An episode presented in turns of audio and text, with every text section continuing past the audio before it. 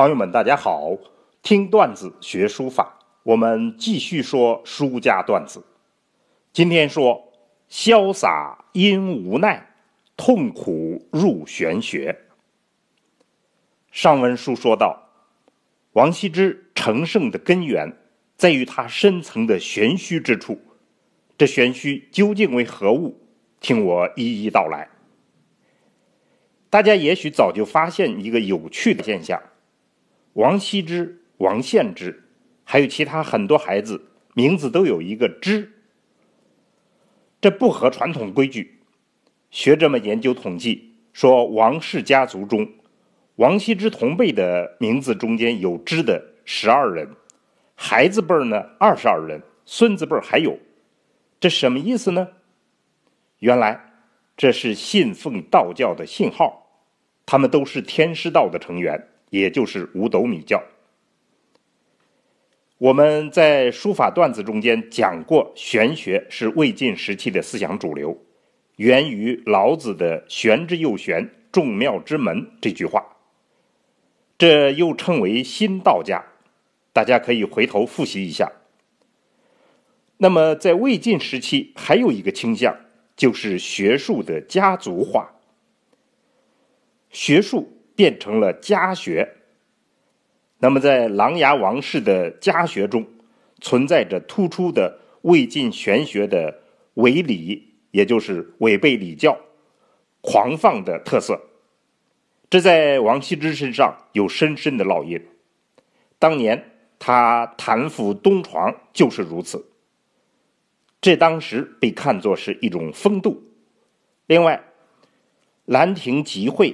其实就是一群玄学之友，借着休息的事情，赏景、饮酒、赋诗，享受人生的乐趣。期间还有一个重要的内容，就是一起来谈玄析理。这是他们一致的爱好和信仰。就是那样一个战乱的时代，一个玄学为家学的文化背景，这是王羲之的思想基础。在玄学中，老子、庄子都讲无为，但其实是有分别的。黄老一派，也就是皇帝老子这一派，讲无为是为了无不为，是用事的手段；而庄子是消极出世的态度。王羲之最初主要是黄老思想，他当官努力实施宽和为本的仁政。关心下层群众的疾苦，体现出儒家思想的作为。但是经历了磨难，愤而辞官之后，他完全寄情山水，而且转为以庄子的思想和态度为主。王羲之的思想转变，主要原因是他自己生活的遭遇。一般人都认为王羲之的生活很潇洒，如《兰亭序》的风流洒脱一样。其实他饱尝了人生之苦，早年丧失父母，后来又丧失孩子、亲人，经历了诸多痛苦，以致王羲之在书法作品中间四十余次用了“痛哉悲夫”这样的感叹。在王羲之看来，当时的社会朝纲混乱，主仆颠倒，兄弟反目，朋友无信，这些。都是他要忍受的无奈的生活，所以总体上这是一种郁闷的人生。他的辞官、写誓墓文都是反抗之举，然而反抗也没有用，只有吃药、求仙、寄情山水和书法之中。就其一生来看，王羲之可以说是儒家人格玄学化的实践者。他早年有儒家济世思想，后来是黄老的用世哲学，晚年则带有庄子的消极遁世态度。他的玄学正是这样一种复杂元素结合起来的玄学。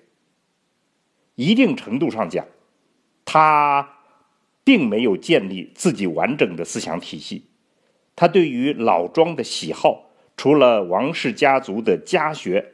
更多的是来自生活的直觉，王羲之的思想决定了他书论的基本观念。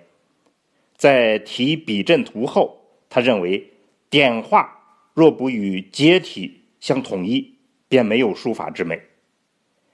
而书体方面，即使是正体，也要有八分章草的笔意汲取进来。在书论中间，他主张用笔并不是笔笔中锋，而是多种笔法的并用。在《记白云先生书诀》里，他大讲书之气要同混元之理。所谓书之气，就是运笔、结体、布局这些的总体效果。他认为这些要根据道，就是天地自然之道来决定。所有这些书论中间的基本思想，都根源于道家的天人合一的观念，这是王羲之书学思想的核心机密。王羲之以玄学化解人生的痛苦，把无奈书写成了千古流芳的潇洒标本。他还期望把自己的经验秘传给后代，代代相传。然而，颠覆性的挑战出现了。那么，预知何样的挑战？且听下回分解。朋友们，我们用了三次从不同角度来解说王羲之，希望大家把三个话题结合起来思考。欢迎分享，谢谢大家。听段子学书法，我们下次再见。